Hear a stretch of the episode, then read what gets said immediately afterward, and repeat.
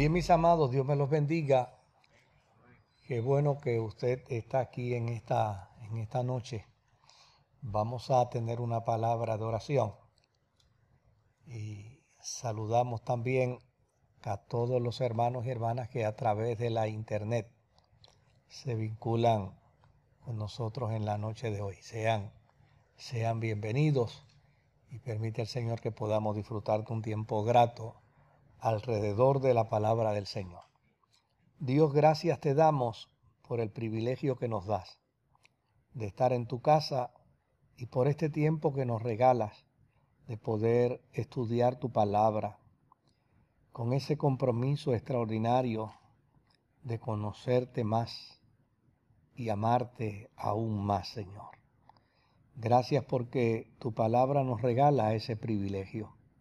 No solo el privilegio de conocerte, sino también el que podamos identificar nuestra identidad en tu amor, en tu gracia, en tu esencia, en quien tú eres, Señor.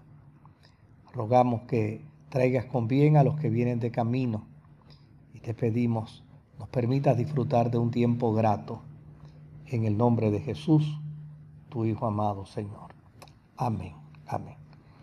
Hoy yo quiero tocar eh, el capítulo 2, verso 1 al verso 10, pero me encuentro con una eh, dificultad y es que el capítulo 2 del verso 1 al 10 está vinculado al capítulo 1 verso 15 al final.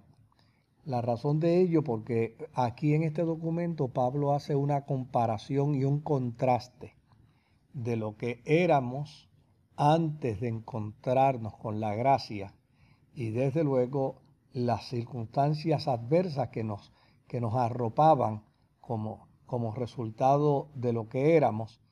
Y desde luego Pablo entonces nos plantea eh, ese sentido extraordinario de transformación y de, y de cambio eh, de nuestra naturaleza pecaminosa a hijos e hijas de Dios. Eh, es un documento interesantísimo, eh, es algo maravilloso cuando uno ve esa comparación y ese contraste. Así que los voy a invitar a que leamos desde el capítulo 1 del verso 15 en adelante hasta el capítulo 2 verso, verso 10. Y dice la escritura, como he sabido de vuestra fe en Jesucristo y de vuestro amor a todos los que están consagrados a Dios, no dejo nunca de dar gracias por vosotros y de recordarlos en mis oraciones. El propósito de mis oraciones al Dios de nuestro Señor Jesucristo, Padre glorioso, es que os dé espíritu de sabiduría. El Espíritu de Dios traiga una nueva revelación para que lleguéis a conocerle cada vez más plenamente. El propósito de mis oraciones es que se os iluminen los ojos del entendimiento para conocer la esperanza que Dios ha traído.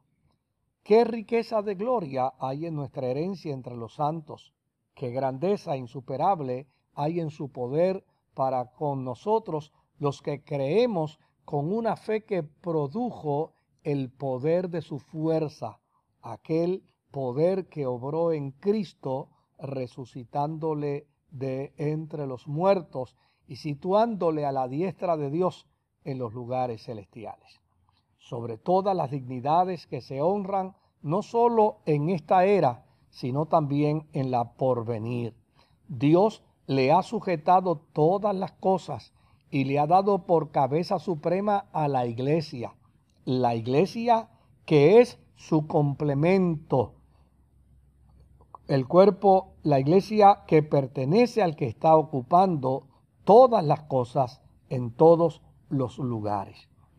Cuando estabais muertos en vuestros pecados y transgresiones, esos pecados y esas transgresiones en los que vivía en un tiempo, viviendo la vida de la manera que vive, que la vive esta edad presente del mundo, viviendo la vida como dicta el que gobierna el poder del aire, ese espíritu que ahora opera en los hijos de desobediencia, y en un tiempo todos nosotros también vivíamos la misma clase de vida que esos hijos de desobediencia, una vida en la que nos encontrábamos a merced de los deseos de nuestra naturaleza inferior, una vida en la que seguíamos los deseos de nuestra naturaleza inferior y nuestros propios designios, una vida en la que por lo que se refiere a la naturaleza humana no merecíamos nada más que la ira de Dios, lo mismo que todos los demás. Aunque todos nosotros estábamos en esa condición, digo yo, Dios que es rico en misericordia y porque no, nos ha amado con un amor tan grande, nos dio vida en Jesucristo, aun cuando estábamos muertos en transgresiones, por gracia sois salvos. Y nos resucitó con Cristo y nos aposentó en los lugares celestiales con Cristo, en virtud de lo que Jesucristo había hecho por nosotros. Esto lo hizo para que en la edad por venir se demostrara la riqueza superabundante de su gracia en su benevolencia para con nosotros en Jesucristo, porque habéis sido salvados por gracia, recibiéndola por la fe, no por nada que hubiéramos hecho nosotros, fue un don gratuito de Dios. No fue el resultado de nuestras obras, porque era el designio de Dios que ninguno tuviera motivos para enorgullecerse, porque nosotros somos obra suya, creados en Jesucristo para buenas obras, obras que Dios preparó de antemano para que nosotros nos condujéramos por ellas. Fíjese el planteamiento interesante ¿no? de, esa comparación y de ese contraste que vamos, que vamos a trabajar en la noche de hoy. Eh, obviamente eh, el tema sigue siendo el mismo, la identidad nuestra como cristianos, la identidad nuestra como miembros del cuerpo de Cristo, como miembros de, eh, o sea, perteneciendo a ese cuerpo de Cristo. Y en ese sentido, eh, planteando la importancia de nosotros conocer nuestra, nuestra identidad cristiana. Eh, si cada uno de nosotros como cristianos tuviésemos una mayor comprensión de lo que implica nuestra identidad cristiana, desde luego ejerceríamos una función mucho más efectiva de lo que hasta ahora hemos realizado. Yo creo que un creyente cuando conoce su identidad, eh, vive una vida mejor, vive una vida con mayor paz, vive una vida con mayor seguridad, sabe enfrentarse a los problemas, a las crisis, a las adversidades, sabe manejar las dificultades de su entorno y sobre todas las cosas tiene la certeza, tiene la seguridad de que Dios está en control de todas, de todas las cosas. Así es que cuando uno mira el documento de Pablo, él plantea que Dios ha sujetado todas las cosas, se las ha sujetado a Cristo. Pero por ser la iglesia parte del cuerpo de Cristo, es decir, todas las cosas que le han sido sujetadas a Cristo, también le han sido sujetadas a la iglesia. La iglesia que pertenece a aquel que ocupa precisamente la supremacía en todos, en todos los lugares. Fíjese que eh, el apóstol San Pablo eh, plantea ese concepto de que en nosotros debe existir, eh, haya en vosotros el mismo sentir que hubo en Cristo Jesús. Y mira cómo él comienza diciéndolo. el cual, siendo en forma de Dios, no estimó el ser igual a Dios como cosa a que aferrarse, sino que se anonadó, se hizo siervo en su condición de esclavo, murió en la muerte de cruz, entregándose hasta lo sumo. Pero vuelve y dice, pero Dios le dio un nombre que es sobre todo nombre, para que en el nombre de Jesús se doble toda rodilla de lo que está arriba en el cielo, abajo en la tierra, debajo de las aguas, y toda lengua confiese que Jesucristo es el Señor, para gloria de Dios Padre. Ahora, fíjese el despertar de conciencia que nos hace esta carta a los Efesios. Si la supremacía le pertenece a Jesucristo, ¿cuál debe ser la conciencia del testimonio de la iglesia cuando la escritura dice que somos el complemento de Cristo? Somos el complemento de Cristo. Ahora, ¿qué pensamos cuando hablamos del complemento? Eh, ¿En qué pensamos cuando hablamos del complemento? Esto no tiene que ver absolutamente nada con soberbia, no tiene que ver nada absolutamente con arrogancia. Esto, esto no pretende que los creyentes no, nos creamos eh, la última Coca-Cola en el desierto, no. Esto lo que plantea es que nosotros conozcamos y sepamos cuál es nuestra posición en Cristo. En Cristo. No hay necesidad. Eh, de hecho, quien sabe quién es, no necesita eh, de alguna manera pretender impresionar a los que están en su entorno. El que sabe quién es, sabe quién es. Eh, yo he conocido personas eh, que, cuando uno conversa con ellos, uno dice, oye, esta persona sabe perfectamente quién es, no tiene sentido de inseguridad, no anda diciendo quién es, ni los títulos que ostenta, eh, ni las posiciones que ha alcanzado. Eh, yo recuerdo hace unos años atrás, yo estaba con, con mi esposa, estábamos precisamente en un pueblito donde Clint Eastwood fue alcalde. Nosotros lo leímos en internet y se nos ocurrió llegar hasta allí. Y cuando llegamos allí, nos fuimos a un restaurancito y había un señor mayor de edad que estaba comiendo en, el lugar y poco a poco se levantó y se acercó a la mesa y hace esta pregunta, ¿ustedes no son de aquí? Y pues obviamente no éramos allí. Dice, este, pues yo vivo aquí, eh, en este pueblito que la gente más bien lo conoce porque eh, Clint Eastwood fue alcalde de este pueblito. Y empezó a conversar con nosotros eh, y desde luego en, en, un par de ocasiones nos preguntó si, le, si nos estaba interrumpiendo, pero era tan afable, era tan amable que, nos hizo sentir cómodos. Cuando él se levantó para irse, eh, nosotros todavía queríamos que se quedara conversando con nosotros, pero él dijo que ya había abusado de nuestro tiempo, se levantó y se fue. Al ratito, el joven que nos estaba atendiendo en aquel pequeño restaurante dice, ustedes no tienen idea con quién estaban hablando.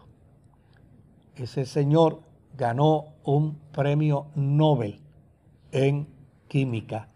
Este, y él acostumbra venir aquí, identificar la gente que él identifica como no de aquí, para hacerle saber que este es un pueblito hospitalario y que es un pueblito donde queremos hacer sentir bien a la gente.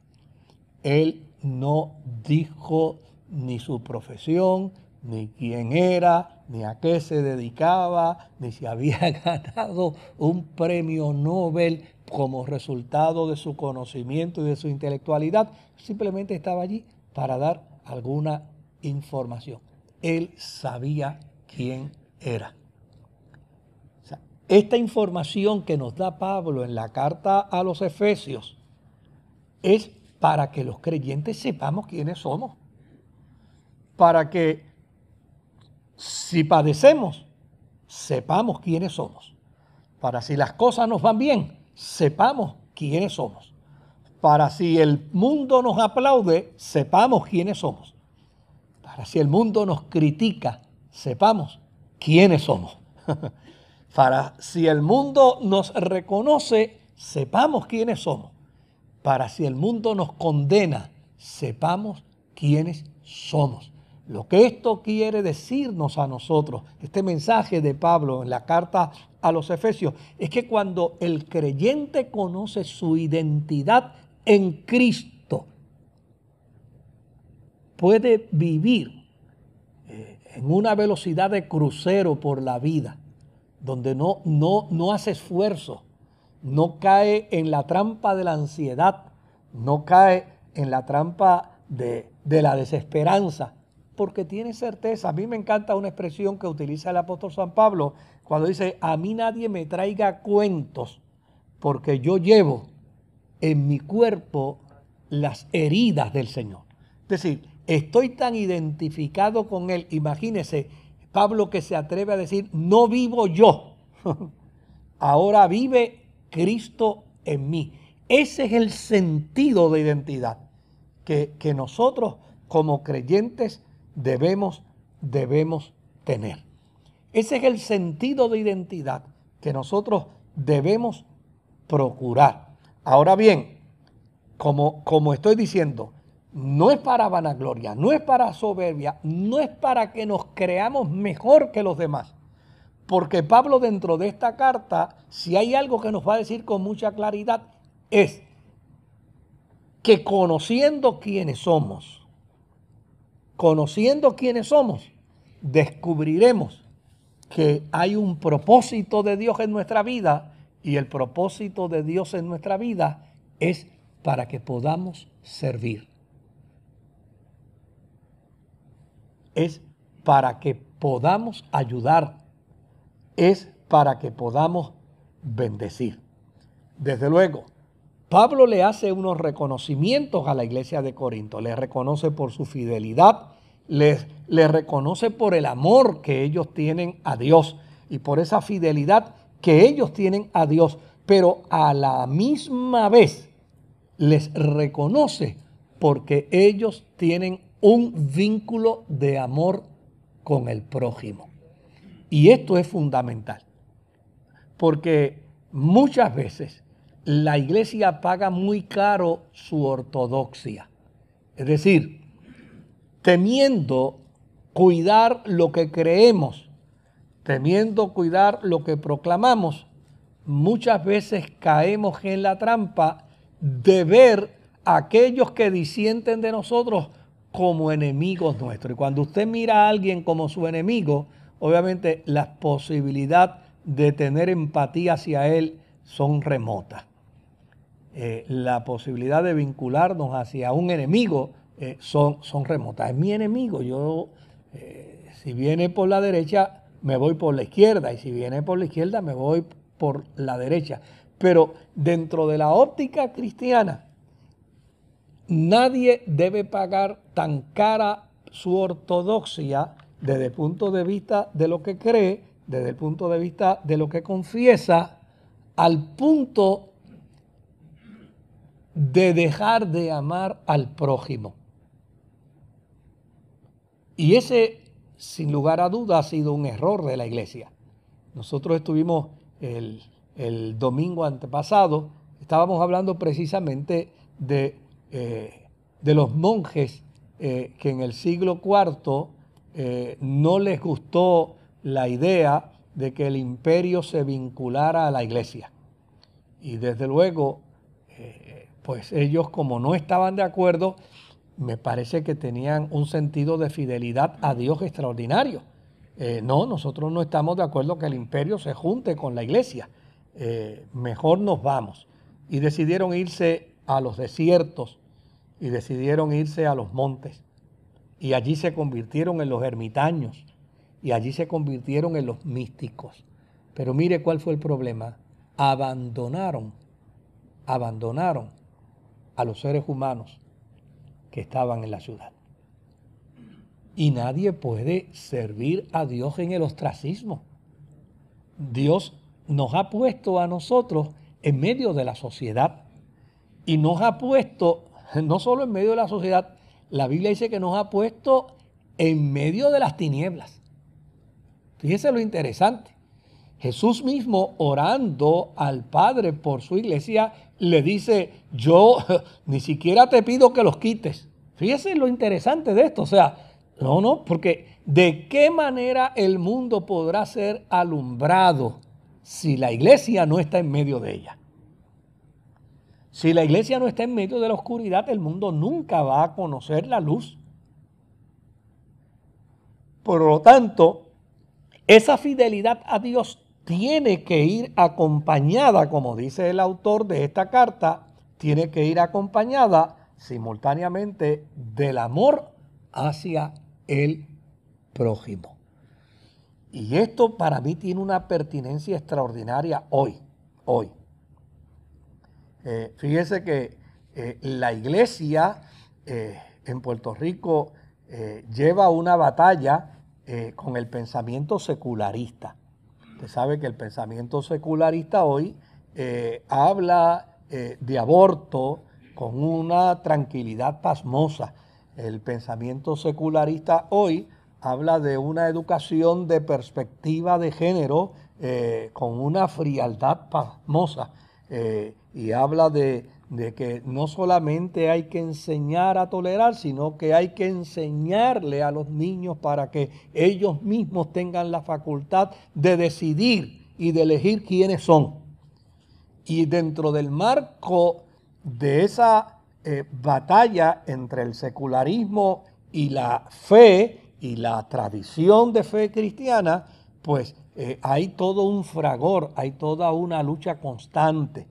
Y eso lo podemos ver, o sea, yo, no nos tenemos que esconder, yo que estoy en una función eh, eh, dentro de una organización de liderazgo, pues lo veo constantemente. Ahora, lo que necesitamos es tener el sumo cuidado, el sumo cuidado de defender lo que creemos, de postular lo que creemos y de inclusive persuadir a las personas que tienen que ver con la cuestión de las leyes a persuadirlos para que de ninguna manera se cometan estos tipos de errores que a la larga le van a costar mucho a, a nuestra sociedad en el futuro. Pero no lo podemos hacer viendo a los detractores de la iglesia como enemigos. No los podemos hacer deseándole a ellos mal. Ni podemos hacerlo partiendo de una premisa de hostilidad o de guerra fratricida, porque a fin de cuentas ellos también tienen que ser vistos por la iglesia con amor, con compasión y con misericordia. Y cuando uno se topa con esta situación, por ejemplo, hoy que vi, vi en el periódico, ¿verdad? La entrevista eh, que se le hace al secretario eh, que va a ser nominado al, Departamento de Educación y, él responde, dice, no, no, ya este, a esto no se le va a llamar perspectiva de género. A esto eh, se le va a llamar de otra manera, va a tener los mismos objetivos, pero no va a trabajar con el aspecto sexual. El aspecto sexual lo van a trabajar los padres con, con, los niños este, simplemente les vamos a enseñar a los niños a, respetar, a tener eh, la consideración, la empatía, la dignidad de todos los seres humanos, etcétera, etcétera. Uno mira y dice, eh, mira qué bueno que, parece que nuestro esfuerzo, que nuestra lucha ha, tenido eh, algún, algún peso de, de buen objetivo en todo este proceso. Pero necesitamos considerar constantemente que el esfuerzo de la iglesia para, para defender sus valores nunca podrá pagar el precio de despreciar a aquellos que no concurren con nosotros. Nunca podrá ser al precio de subestimarlos, ni de condenarlos, ni de verlos como hijos del infierno, porque la Biblia plantea con perfecta claridad que la voluntad de Dios es que nadie, que nadie se pierda. Fíjese eh, lo interesante, ahora mismo uno de los testimonios que más en boga está en nuestro país, el testimonio de Alex Trujillo, ¿no? Este, eh, fíjese que hace unos años atrás era el dolor de cabeza el número uno, el más buscado, donde eh, había todo un programa de inteligencia, donde todo el mundo entendía que había que sacarlo de la libre comunidad y había que encerrarlo y había que meterlo preso. Fíjese, todo ese fenómeno que se dio en la vida de esta persona, pero ahora descubrimos que una vez fue arrestado y una vez fue introducido a la institución, allí tuvo un encuentro personal con Jesucristo y allí pasó 15 años de su experiencia como preso, estudiando las escrituras, capacitándose en la fe y hoy testifica ser una nueva criatura para la gloria de Jesucristo. Yo no sé cuánta alegría podrán sentir aquellos que oraron para que Dios los salvara, o cuánta vergüenza pudieran sentir aquellos cristianos que dijeron, ese delincuente lo que hay que hacer es meterlo a la cárcel y botar la llave. ¿Se da cuenta de lo que le estoy planteando? Pablo plantea dentro de esta carta y dice que el creyente tiene que tener ese cuidado de tener fidelidad a Cristo, pero nunca puede perder de perspectiva que su fidelidad a Cristo tiene que ir acompañado de amor al prójimo. Por el otro lado, desde luego, ya entrando al, al, al capítulo 2,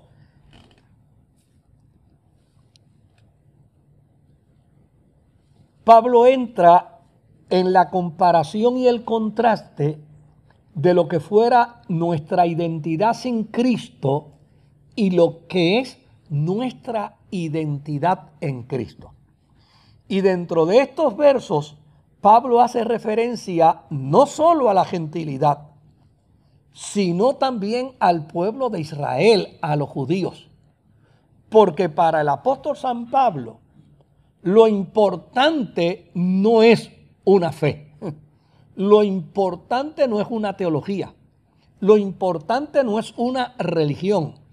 Y, déjeme decirlo, o sea, el apóstol San Pablo en esto es prácticamente bien, bien cerrado. Para Pablo lo importante es estar en Cristo. Pablo, eh, hace algunos años atrás, yo eh, fui invitado a la casa de unos amigos eh, que obviamente pues tienen una experiencia de fe cristiana, pero inclinada hacia el judaísmo. Y, estuve allí conversando con ellos por, por un par de horas y, luego vi un libro que ellos tenían donde los autores del libro lo intitularon de esta manera, Pablo, enemigo del judaísmo. Y, a mí me llamaba la atención el planteamiento, obviamente porque eh, los autores lo que querían resaltar era el hecho de que Pablo como resultado de su conversión, de su transformación de vida, inmediatamente comenzó a chocar con aquello que había sido su fe desde nacimiento. De hecho, eh, cuando él presenta la evidencia de su fe desde el nacimiento, se presenta como un judío irreprochable. Él es un judío irreprochable, pero es el que se atreve a decir que todo lo ha dejado por basura para agradar a aquel que le había llamado para ser soldado. Uno descubre que el centro del mensaje paulino es Jesucristo. Y para el apóstol San Pablo en la carta a los Efesios, la vida, la vida de pecado, la vida de ausencia de identidad en Dios, indistintamente seas gentil o seas judío, es como resultado de estar sin Cristo. Si usted quiere ver algo interesantísimo, lea la introducción del apóstol San Pablo en su carta a los romanos. Y cuando usted lee la introducción del apóstol San Pablo a la carta de los romanos, yo la voy a parafrasear, obviamente, no me la sé de memoria, pero, pero cuando uno lee esa carta, fíjese cómo Pablo comienza diciendo. Él comienza diciéndole a los gentiles que eh, ellos, en lugar de amar al Creador, decidieron amar qué? Las criaturas. Y dice, y como consecuencia de eso, Dios permitió que ustedes se entregaran a todo tipo de inmoralidad, a todo tipo de perversión. Y cuando uno lee el documento, uno da la impresión de momento, dice, válgame, Pablo parece que decidió aquí atacar a los gentiles sin pena alguna. Pero cuando termina de hacer los señalamientos a la gentilidad, prácticamente le dice a los judíos, y ustedes son tres cuartas bases, tres cuartas partes peor. Como quien dice, el problema del ser humano a los ojos de la teología paulina, si tienen mucho frío me avisan. Este, eh, apagamos este aire y prendemos un par de estos pequeñitos. Pues. Veo algunos que están llamando por teléfono pidiendo algún coto o algo.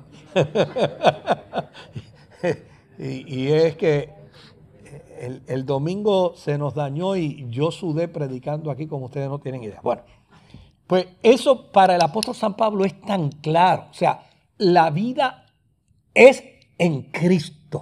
La reconciliación con Dios es en Cristo. La reconciliación el ser humano la alcanza en Cristo. La reconciliación con los seres humanos el ser humano la alcanza en Cristo para Pablo, él toma muy literal lo que él, lo que el Jesús plantea. Sin mí, nada podéis hacer.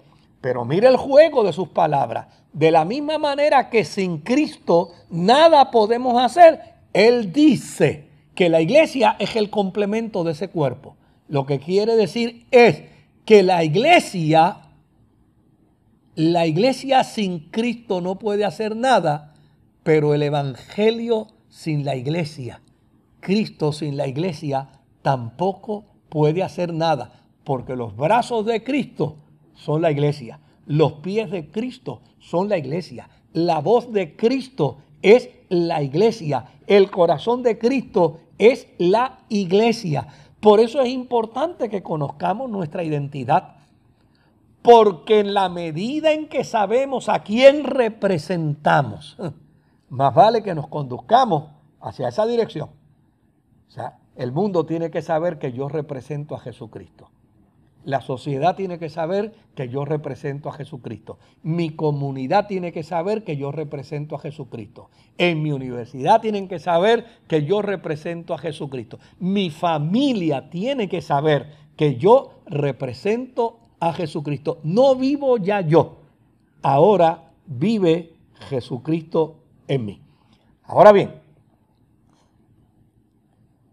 Pablo plantea con perfecta claridad en este capítulo 2, en ese contraste, él dice que el gran problema del ser humano es que estaba involucrado dentro del pecado.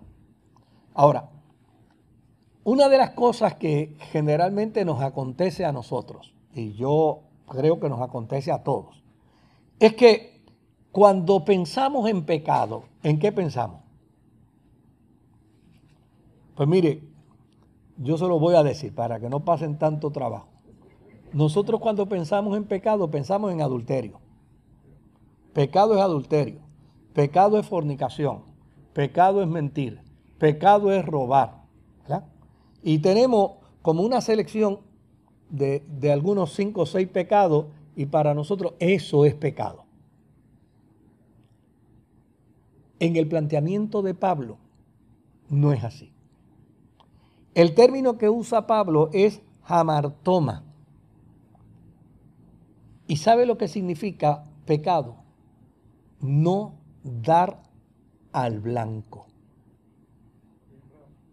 No dar al blanco. Es decir, pecado es saber y conocer el propósito de Dios. ¿Se acuerdan de ese texto que dice que, eh, que el que sabe hacer lo bueno y no lo hace, eso le es pecado? O sea, pecado es saber lo que debo hacer conforme al propósito y a la voluntad de Dios y no hacerlo, no dar al blanco del propósito de Dios. Pero Pablo utiliza dos expresiones, pecado y transgresiones. Y el término transgresión para toma significa seguir el camino equivocado. Es decir, todavía nuestro problema es mayor. Porque no solamente el ser humano tiene conciencia de lo que debe hacer y no lo hace, sino que como resultado de ello puede ver el camino correcto, pero elige el camino equivocado, porque le parece que es correcto. Elige el camino equivocado porque dentro de su experiencia de vida está totalmente desenfocado.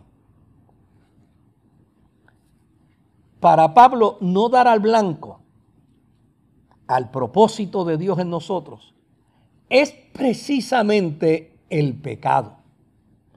Y como consecuencia de ello, es que Pablo reconoce que se vive una vida desarticulada y desenfocada hacia la verdadera felicidad. En esa comparación y contraste de estar en Cristo y vivir sin Cristo, Pablo presenta las realidades y las consecuencias del pecado. Él dice que el ser humano vive de acuerdo a las reglas del mundo y no por los parámetros de Dios. A eso es que Pablo llama vivir bajo la influencia del príncipe del aire, con inclinación a la desobediencia y al deseo. Es decir, en la teología de Pablo, Pablo no reconoce virtud en el ser humano.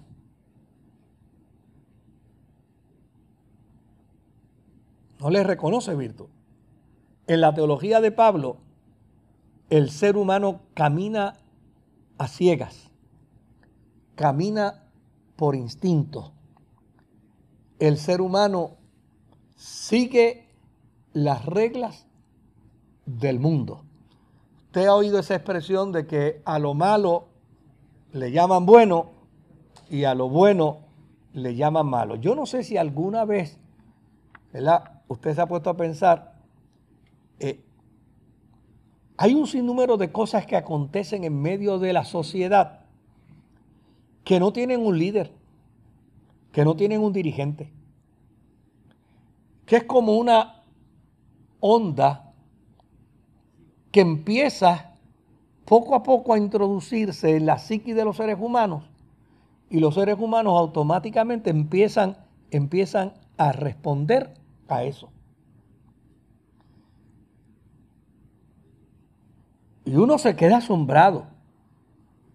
Cómo el ser humano día tras día va perdiendo el sentido de aquellas cosas que tienen valor, que tienen eficacia.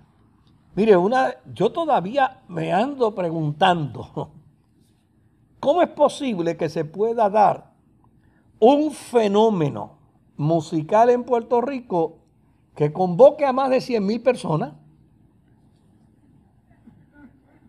Y que haya venido gente de todas partes del mundo.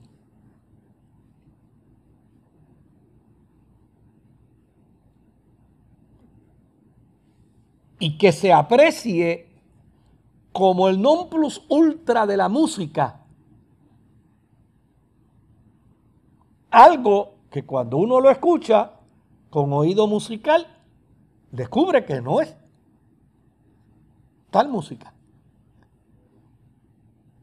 Cuando, cuando uno compara y contrasta eso, dice, tanto muchacho talentoso que hay en nuestro país, buenos guitarristas, buenos cuatristas, buenos trompetistas, buenos pianistas, buenos cantantes de ópera, buenos cantantes de música eh, clásica y cantantes de música sacra. Y nunca podrán lograr atraer 100 mil personas a un escenario. Dice, ¿y cómo se da ese fenómeno? Pues uno tendría que sentarse a preguntárselo. Pero es como si hubiera una onda dentro, dentro de la psiquis de los seres humanos, donde esa onda va, va contagiando, va contaminando, y, y cuando llega el momento todo el mundo va hacia eso, va caminando hacia eso. El apóstol San Pablo plantea dentro de la carta a los Efesios y dice, que el ser humano vive de acuerdo a las reglas de este mundo, donde las cosas pueden cambiar paradigmáticamente. Y lo que hoy podemos entender como malo, como inmoral, como perverso, tal vez a la vuelta de unos años se mire y se contemple como lo ideal. Y Pablo dice que lo triste de esto es que el ser humano que va de acuerdo a las reglas del mundo, ni siquiera le preocupa conocer cuáles son los parámetros de Dios. ¿Cuáles son las reglas de Dios? Y esto lo podemos ver aún en nuestra propia experiencia de vida, en nuestro pasado. Cuando uno se sienta a meditar y dice, óyeme, qué cosas ridículas yo hice antes de, de estar en Cristo. Cuán atrevido fui, cuán irresponsable fui, cuántos desatinos cometí, cuántas veces me expuse a riesgo y expuse a riesgo a otros como consecuencia de estar viviendo de acuerdo a las reglas del el mundo. Cuando uno mira esa influencia, eh, yo recuerdo cuando leí la historia de Policarpo, hay un juego en un lugar, todo el mundo está en el juego, salen del juego y un individuo grita, matemos a Policarpo. Y una sola voz fue suficiente para que cientos de voces se unieran a él y empezaran a decir, matemos a Policarpo. Y fueron y buscaron a Policarpo y lo mataron. Probablemente después de sentar, ¿por qué hicimos nosotros? ¿Pero por qué? Pero esa influencia, fíjese que, que Pablo la describe como una influencia que está bajo el control del príncipe del aire. Claro, en el tiempo en que Pablo escribe este documento, había un conocimiento por parte de los seres humanos que los llevaba a entender que todo acto malsano, que todo acto antiético, que todo acto inmoral, era el resultado de una influencia demoníaca que estaba en los aires. Y ese era el discurso de la gente. El problema es que nadie lo podía controlar. Nadie lo podía controlar. Cuando uno se sienta a mirar la conducta desviada, desatinada del ser humano, Pablo hace una expresión que uno la puede entender.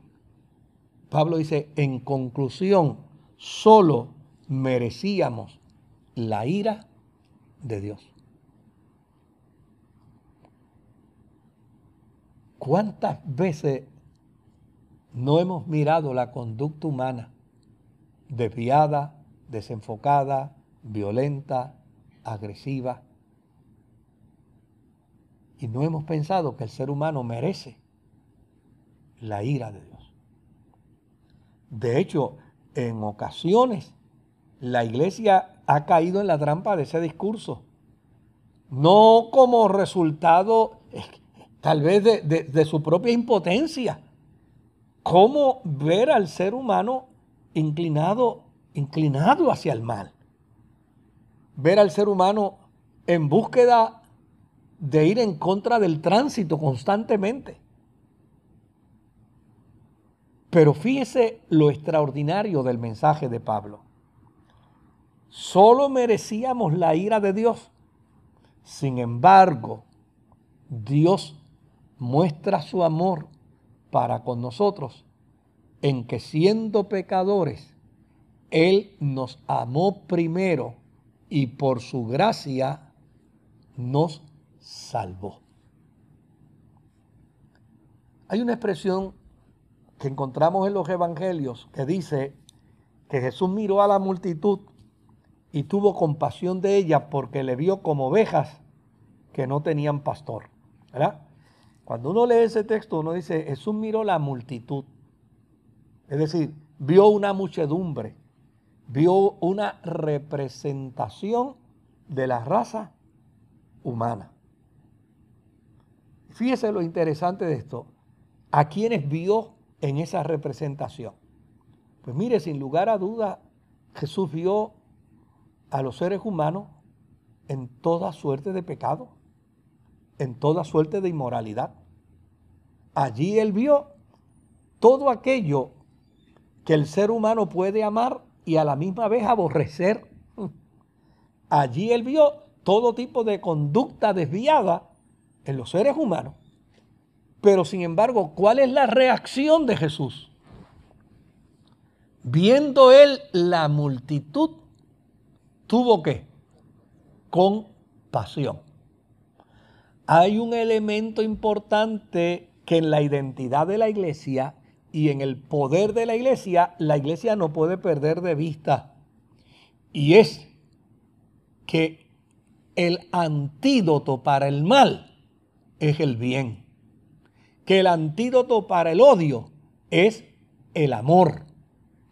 Y la iglesia no puede bajo ninguna circunstancia cambiar el antídoto porque perdemos de perspectiva el poder de Dios dentro de la vida de la iglesia.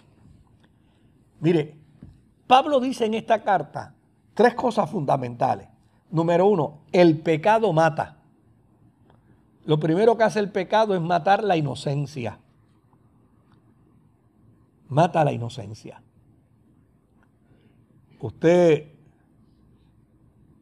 si tuviera la oportunidad de tomar una foto de uno de los criminales de nuestro país y ver la foto en su vida delictiva y ver la foto cuando era un niño de 5 o 6 años, descubrirá que el pecado mata la inocencia.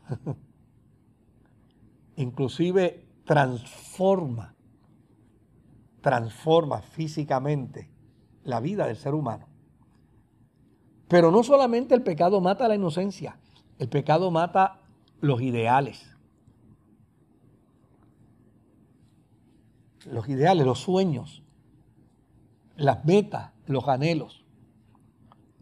Un ser humano, la primera vez que comete un pecado, probablemente esa noche no duerme. Pero si al otro día vuelve y lo comete, dos o tres noches después, puede dormir perfectamente bien.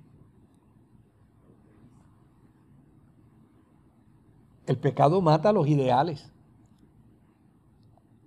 ¿Cuánta gente no conocemos nosotros que tuvieron grandes oportunidades en la vida? Yo, yo recuerdo en mi niñez yo me crié en un caserío donde eh, en, un edificio habían 12 apartamentos y entre los 12 apartamentos habíamos veintipico de muchachos y había, había una muchachita que era mayor que nosotros, que esa era la maestra nuestra.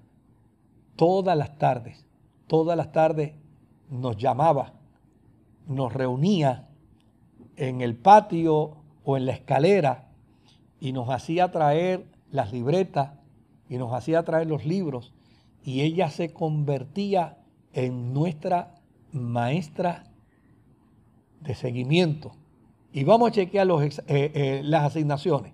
Y vamos a ver qué estás haciendo aquí. Y yo soy la maestra. Y ella se encargaba de que cada uno de los que allí estuviéramos pudiéramos hacer todas nuestras asignaciones.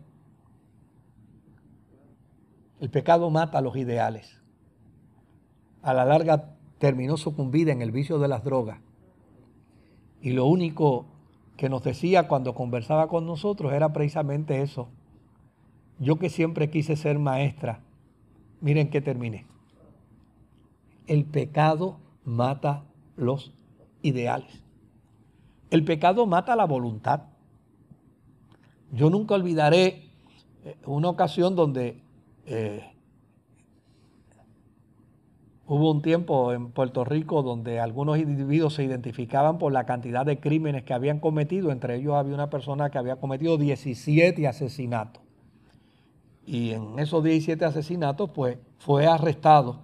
Y yo le conocía, le conocía de, de adolescencia, le conocía porque nos habíamos criado juntos. Y yo me acuerdo que cuando estábamos con él en el centro judicial, me acerqué y le dije, fulano, Chico, ¿cuándo tú vas a cambiar?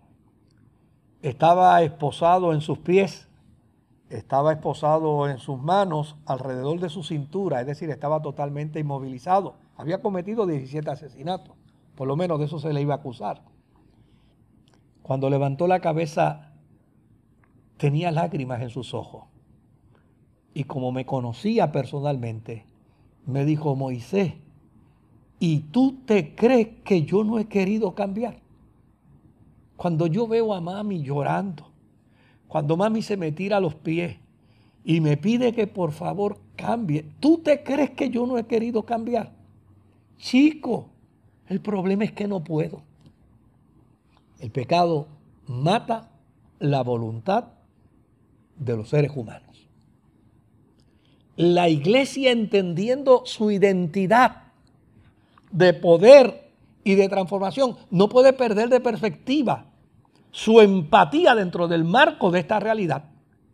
Porque el ser humano cae en la trampa del pecado.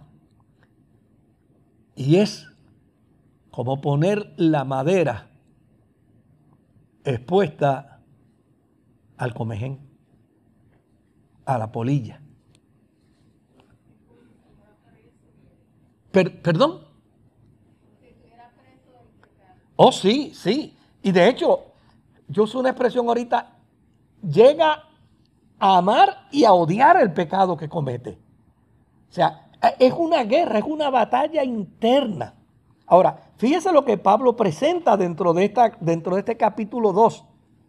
Pablo va a decirnos que lo interesante de nuestra identidad es que luego de haber estado en la condición humana más deplorable, Dios a través de Jesucristo nos dio vida y nos dio sentido de dirección para que no desarticuláramos su plan y propósito para con nosotros. Ahora bien, fíjese lo interesante de esto, cómo la iglesia puede romper con el pecado de los seres humanos.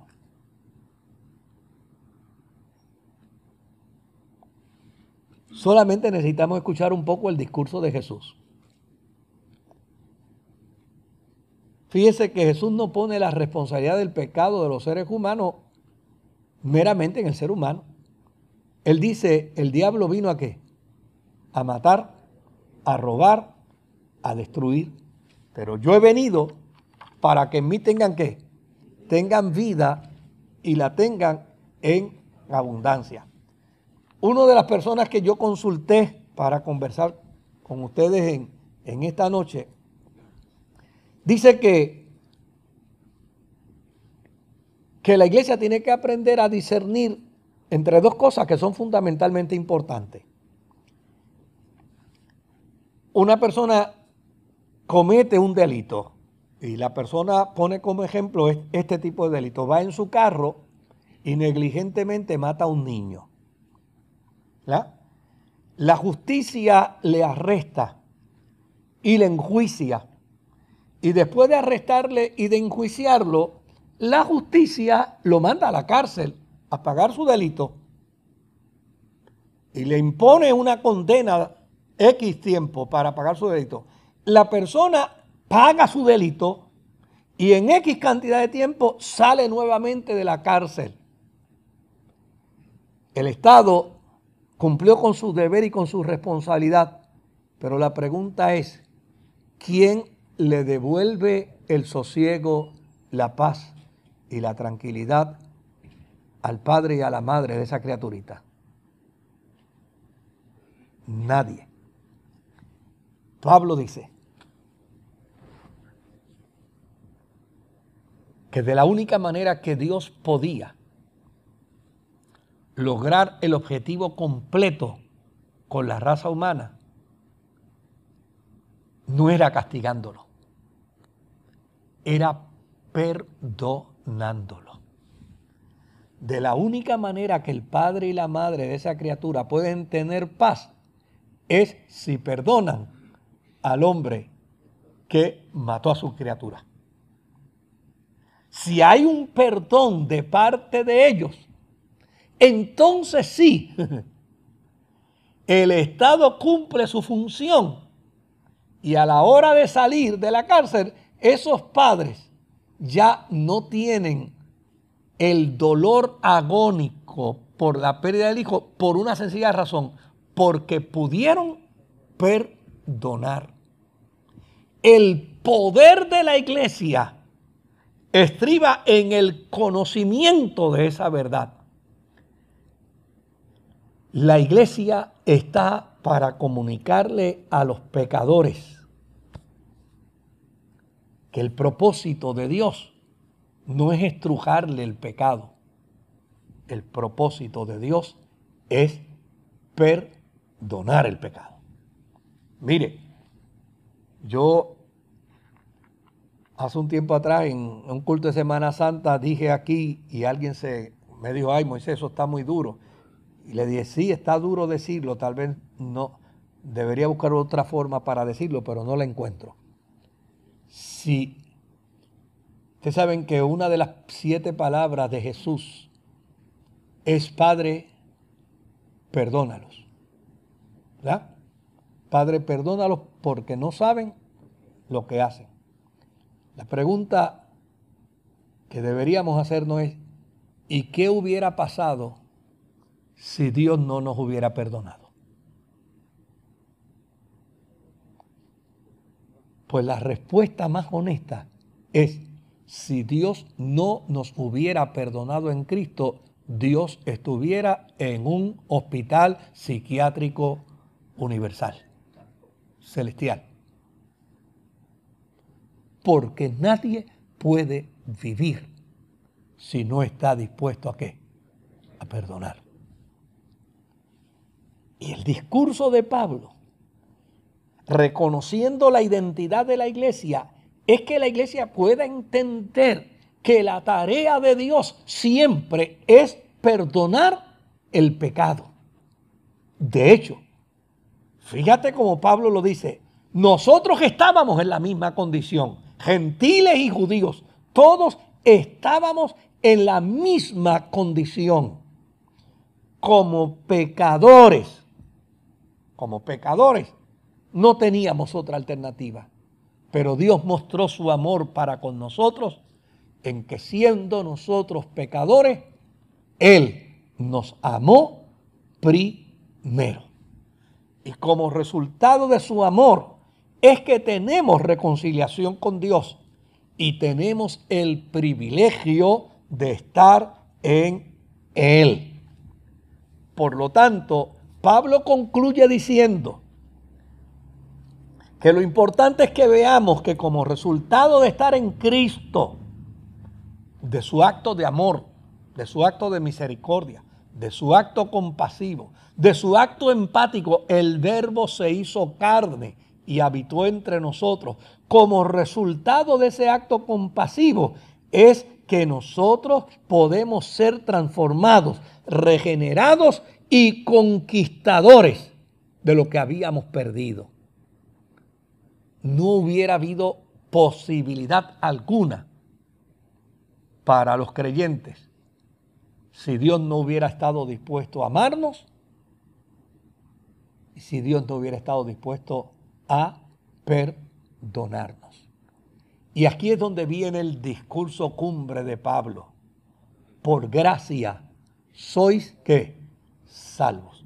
Es decir, ninguno de nosotros aportó absolutamente nada para la salvación porque nuestra naturaleza estaba inclinada hacia el mal el pecado había matado nuestra inocencia, había matado nuestros ideales, había matado nuestra voluntad y lo único que podía transformar las circunstancias adversas del ser humano era la manifestación de la gracia a través del amor y a través del perdón de Jesucristo. Nadie aportó nada. Dios nos asiste en Cristo para alcanzar restauración que nos encamina hacia la salvación. Pero no es un acto nuestro, es un acto puramente de la gracia de Dios. Ahora, fíjate lo interesante del planteamiento de Pablo. Para Pablo, los seres humanos no solamente pecamos contra Dios, rompimos el corazón de Dios.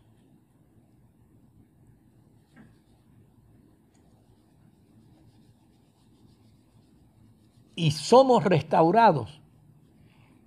Porque según Pablo, un castigo no elimina la transgresión. Es un perdón absoluto. Lo único que puede eliminar una transgresión es un perdón absoluto. Y la iglesia no puede perder de perspectiva esto. Podemos mirar el mundo que está mal, podemos mirar al mundo que está desenfocado, podemos mirar el mundo que está desorientado, podemos mirar al mundo que cada día llama más a lo bueno malo y a lo malo bueno. Pero lo único que puede transformar la transgresión del ser humano es el amor de Dios. Es la misericordia de Dios. Es entender que de la misma manera que me alcanzó a mí, me alcanzó a usted, Él puede alcanzar a los demás. ¿Algún comentario? ¿Alguna aportación? Con mucho gusto, a mí me encantaría escucharlo sin ningún temor. Si hubiera algún comentario, me encantaría poderlo escuchar. Pero es importante que entendamos importante que entendamos que con respecto a la salvación no hay mérito humano alguno. No lo hay, no lo hay. Con respecto a la salvación, la salvación es un regalo gratuito de Dios porque nosotros no lo podíamos adquirir por nuestro propio esfuerzo. Cuando Dios nos encontró, el pecado nos había matado la inocencia, había matado los ideales, había matado la voluntad y lo único que podíamos hacer era descubrir el amor de Dios y saber que de la única manera que una transgresión se puede eliminar es a través de un perdón absoluto. Dios nos perdonó. Él nos perdonó. La semana que viene vamos a hablar un poco de la iglesia como la casa de Dios. Y vamos a trabajar un poco ese elemento que nos ayude, que nos ayuda a identificar que el verdadero templo, la verdadera casa de Dios, somos nosotros mismos. No hay mejor casa para Dios que nuestra propia existencia de vida. Así es que Dios me los bendiga, Dios me los guarde, que lleguen bien, que la gente que a través de la internet está vinculada a nosotros puedan también descansar bien y con la ayuda del Señor nos volvemos a encontrar mañana en, nuestro, en nuestra reunión de oración. Señor, gracias, gracias por este tiempo, gracias por esta oportunidad Gracias por tu palabra. Y gracias por descubrir, Señor, que nuestra transformación, que nuestra regeneración y el que hoy seamos conquistadores de todo lo que perdimos es el resultado de tu amor, de tu gracia, de tu misericordia y de tu perdón. No tenemos con qué pagarte pero no podemos tampoco pagarte porque fue un acto de tu gracia como resultado de nuestra impotencia humana. Ayúdanos, mediante la gracia de tu Espíritu Santo, poderte servir y hacer tu voluntad siempre. En el nombre de Jesús. Amén. Que el Señor me los bendiga, que Dios me los guarde, que vayan con bien.